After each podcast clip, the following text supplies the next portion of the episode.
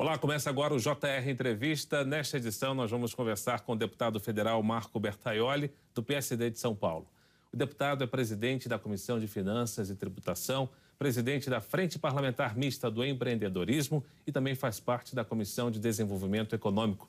Deputado, seja bem-vindo ao JR Entrevista. Eu que agradeço. Muito obrigado pela oportunidade. O senhor, por exemplo, avalia, como é que o senhor avalia o efeito é, do teto fixado de 17% para ICMS de combustível, energia e comunicação? Olha, Luiz, todas as vezes que falta transparência, que falta uma informação clara, objetiva, as narrativas começam a surgir e nós começamos a buscar soluções. Quando nós falamos do teto para a cobrança do ICMS, que é o imposto estadual, nós estamos linkando ao preço dos combustíveis no Brasil, que é onde nasce toda essa polêmica.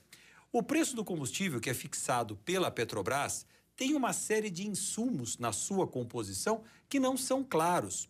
A Petrobras formula o seu preço numa paridade internacional, com várias é, variações, com vários cálculos, mas que nem todos aqui no Brasil conhecem a miúde. Mas o fato é que, mesmo não conhecendo, impacta na vida de todos nós. Porque o preço do combustível está no gás de cozinha, está no arroz, está no feijão, está na cesta básica.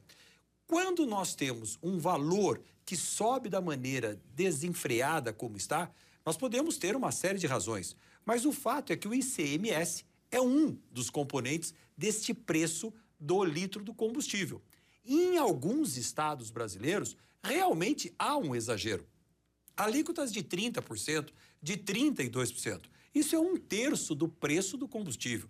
Então, nós temos aí duas dificuldades: o exagero dos impostos, não só os impostos estaduais, e também a falta de transparência na composição do preço do litro do combustível. Então, nós todos estamos no Brasil hoje buscando uma causa para poder melhorar o efeito que está causando na vida de todos nós. Agora, uma das principais críticas é de que essa, essa média das alíquotas do ICMS sobre diesel, também gás de cozinha, já é de 17%, ou seja, o impacto maior vai ser somente na gasolina e etanol. Qual seria o efeito eh, nessa questão? Olha, na verdade, eu, tudo isso nasce na necessidade de uma reforma tributária que nós precisamos fazer. Hoje, nós temos cada estado atribuindo uma alíquota diferente de ICMS para produtos diferentes. Então, nós temos alíquotas de 17% na gasolina, temos alíquotas de 22%, de 23%, de 24% e de 32%. Há uma competição entre os próprios estados e há uma interferência direta na composição dos preços da cadeia toda alimentar do Brasil. O que nós precisamos deixar claro é que os estados precisam ter um ICMS, que é o pior imposto que nós cobramos hoje, na mesma linha de cobrança pois há uma distorção generalizada no país inteiro. Por isso que nós precisamos tanto de uma reforma tributária que simplifique a cobrança de impostos no Brasil e deixe claro a alíquota. Eu lembro, Luiz, que eu e o Guilherme Afif Domingos trabalhamos muito num projeto de lei chamado Olho Vivo Cidadão. O que era isso? Era o projeto que é, acumulou 1 milhão e 500 mil assinaturas para darmos entrada no Congresso Nacional com uma emenda de origem popular exigindo que na nota fiscal estivesse o preço do produto, mas também estivesse separado o preço dos impostos acumulados naquele produto. Para você saber que quando você compra uma calça jeans e paga 100 reais, na verdade a calça jeans custou 70. 30 reais são só de impostos acumulados nós precisamos ter mais transparência na, nessa, desse pagamento de impostos no país. Alguns países desenvolvidos têm essa discriminação nas notas nos, cupons, nos cupons fiscais. Agora, deputado, outra crítica que se faz é que esse teto é, tira recursos de alguns outros setores, é, nos quais os estados deveriam investir com mais afinco, por exemplo, saúde e educação. Procede? Claro, os estados estão todos com o seu orçamento comprometido baseado na receita que esta geração de caixas proporciona. O Estado já está contando com isso para pagar todo o seu custeio, que envolve saúde, que envolve educação. Agora, vamos voltar mais uma vez na origem. A Petrobras pagou desse primeiro trimestre 45 bilhões de reais de dividendos. E aí vem a colocação. Você vai diminuir o imposto dos estados, afetar investimentos em saúde e educação e a Petrobras pagando dividendos de 45 bilhões, muitos desses recursos originados fora do Brasil, para investidores internacionais. Então, o que nós temos é uma dificuldade e uma necessidade de discutir qual é o papel da empresa pública. Não quero aqui dizer que eu seja a favor da privatização ou da estatização. O que eu quero dizer é que a Petrobras não pode, ora, ser pública e ter o monopólio dos seus serviços, ora, ser privada e pagar dividendos sobre o seu faturamento. A empresa, ou ela é pública ou ela é privada. Até porque, quando ela é pública, ela, se é pública, se pressupõe que ela presta um serviço de utilidade pública.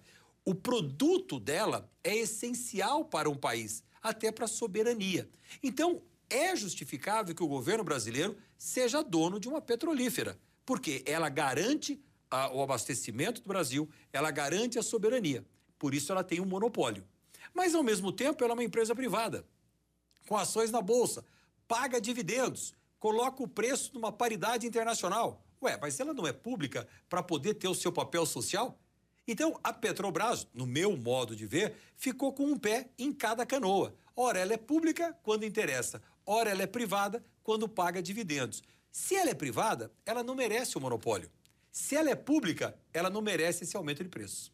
O senhor falou em dividendos, eu lembrei de recursos. Quando se fala em recursos, principalmente no auge dessa discussão aí no Senado do projeto, eh, os estados reclamaram é, sobre uma compensação. O governo alegou que daria uma compensação aos estados e os estados afirmaram que essa compensação não seria suficiente. O senhor acredita que o que o governo federal, que a União, está oferecendo aos estados como forma de compensação Vale a pena para os É que, na verdade, não há segurança jurídica nessa compensação, pois ela vai acontecer agora, até o final do ano, e depois, se os preços continuarem a subir, como que seria o, o, o dia depois desta iniciativa? Então, os estados não têm a segurança de que vão receber essa compensação ad eterno, enquanto houver a redução dos impostos.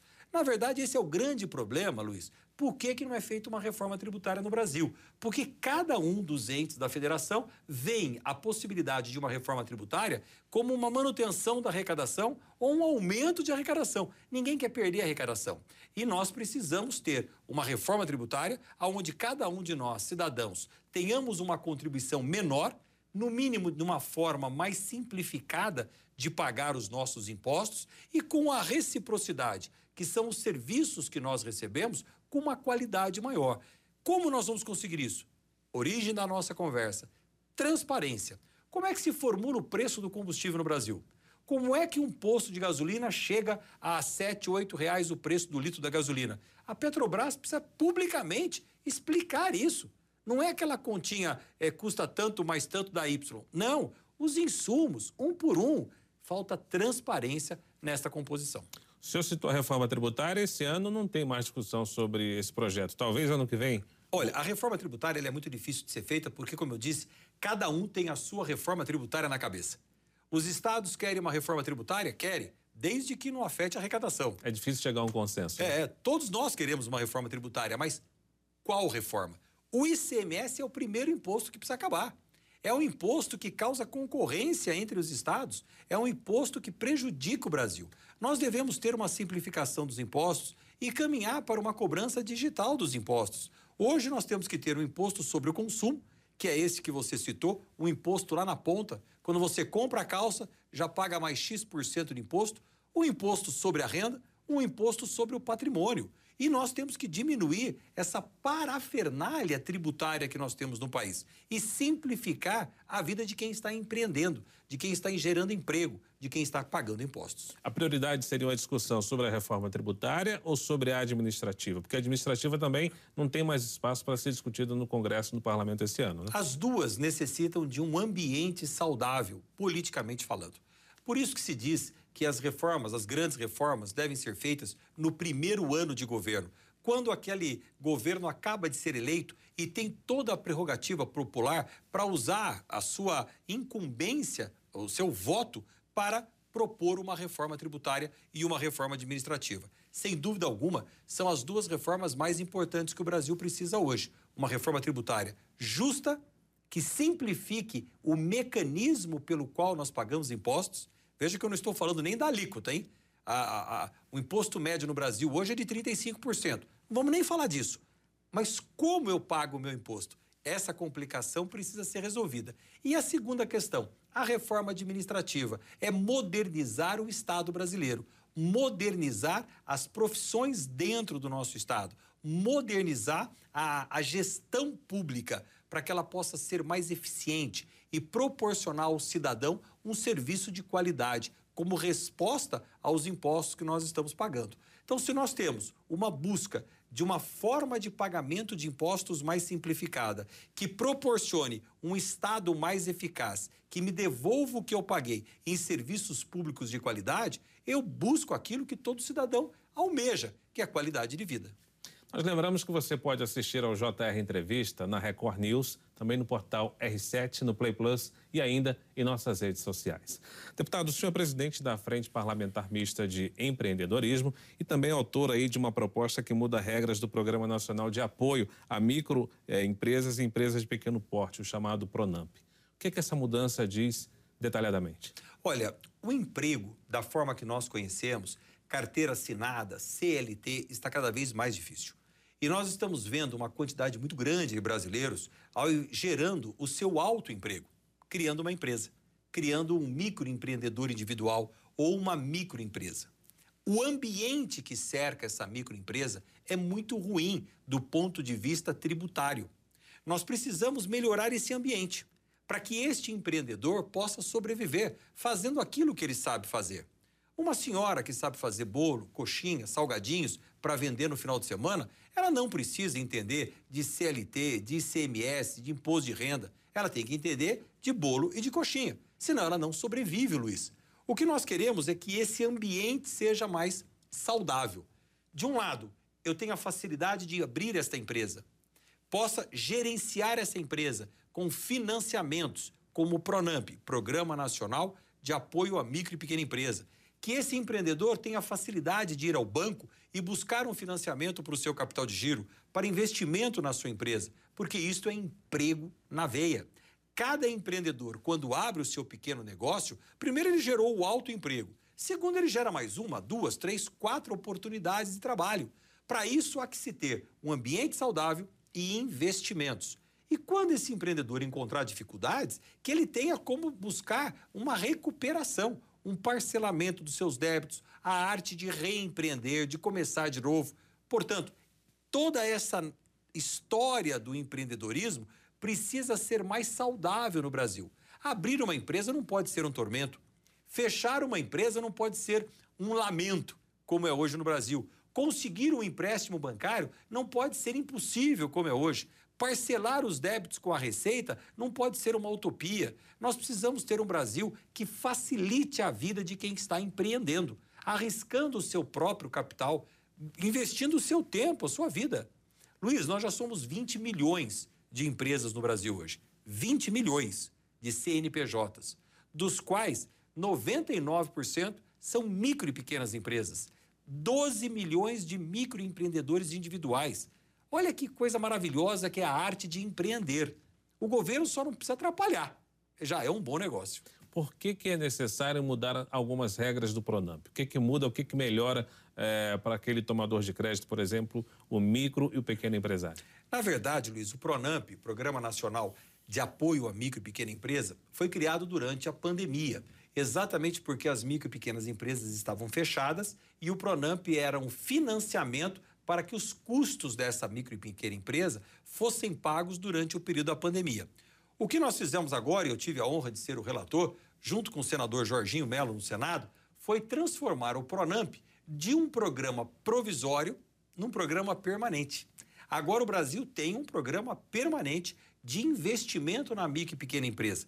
E o Pronamp se transforma num fundo de aval para os empréstimos que a micro e pequena empresa vai obter no banco. Até porque o maior problema da microempresa, quando vai buscar um financiamento, é a tal da garantia. Garantia, é isso. Porque o banco gosta de emprestar prata só para quem tem ouro. Não empresta prata para quem não tem dinheiro. E nós precisamos emprestar para quem está empreendendo.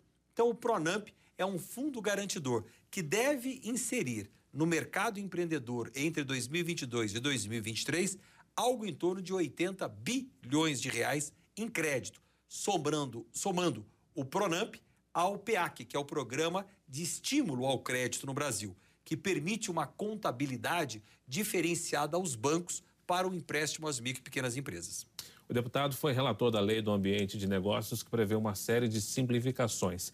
É, quase um ano depois de entrar em vigor, o que, que mudou com o impacto dessa lei. Quando se fala em simplificação, o senhor citou aqui Guilherme Afif Domingos também, que defendia muito essa questão de simplificação.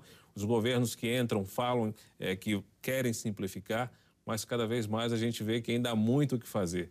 O que, é que muda? Falta uma ação concentrada para buscar essa simplificação. Por exemplo, na Lei do Ambiente de Negócios, que eu tive a oportunidade de ser o relator, nós aprovamos o fim das três inscrições às quais uma empresa é obrigada a fazer. Quando você abre uma empresa, você tem que fazer a inscrição municipal, na prefeitura municipal. Aí você abre a mesma empresa no estado e tem a inscrição estadual. E aí você abre a mesma empresa no governo federal e tem o CNPJ. A mesma empresa, microempresa, três números de identificação diferentes, no município, no estado e na União. Nós acabamos com isso. Hoje é CNPJ, cadastro único no Brasil para a empresa. Não tem essa a prefeitura que use o mesmo número do CNPJ, o estado que use o mesmo número, identificação única. Isso já é lei, foi aprovado pela Câmara Federal, pelo Senado Federal. Agora precisa regulamentar. A DREI, que é a divisão de registro empresarial do Brasil, precisa agir, porque é lei, precisa fazer funcionar. Então, muitas vezes nós temos boas legislações, mas a aplicação vem a passos de tartaruga. O ambiente de negócios mudou muita coisa, exatamente como o nome diz, na arte de empreender.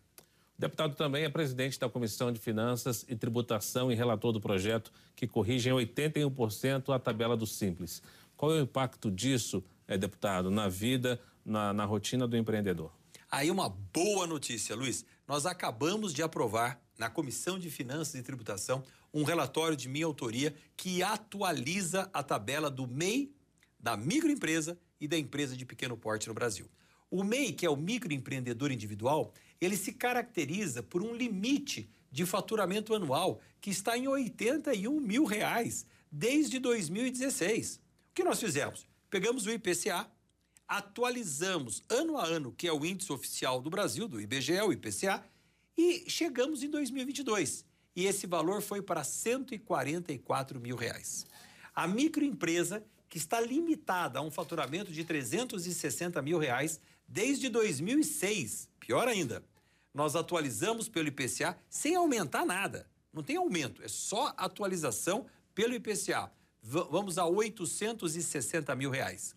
E a empresa de pequeno porte, que está limitada no seu faturamento anual a 4 milhões e 800, nós levamos para 8 milhões e 640 aprovado nesta semana passada na Comissão de Finanças e Tributação que eu presido. Agora está na CCJ, Comissão de Constituição e Justiça, mas só para ver a questão constitucional. Portanto, nós deveremos ter no plenário nos próximos dias a aprovação final desse PLP 108/2021 que dá fôlego à pequena empresa brasileira. Nós vamos a um pequeno intervalo, JR Entrevista volta daqui a pouquinho, vamos falar sobre o Estatuto do Aprendiz em instantes.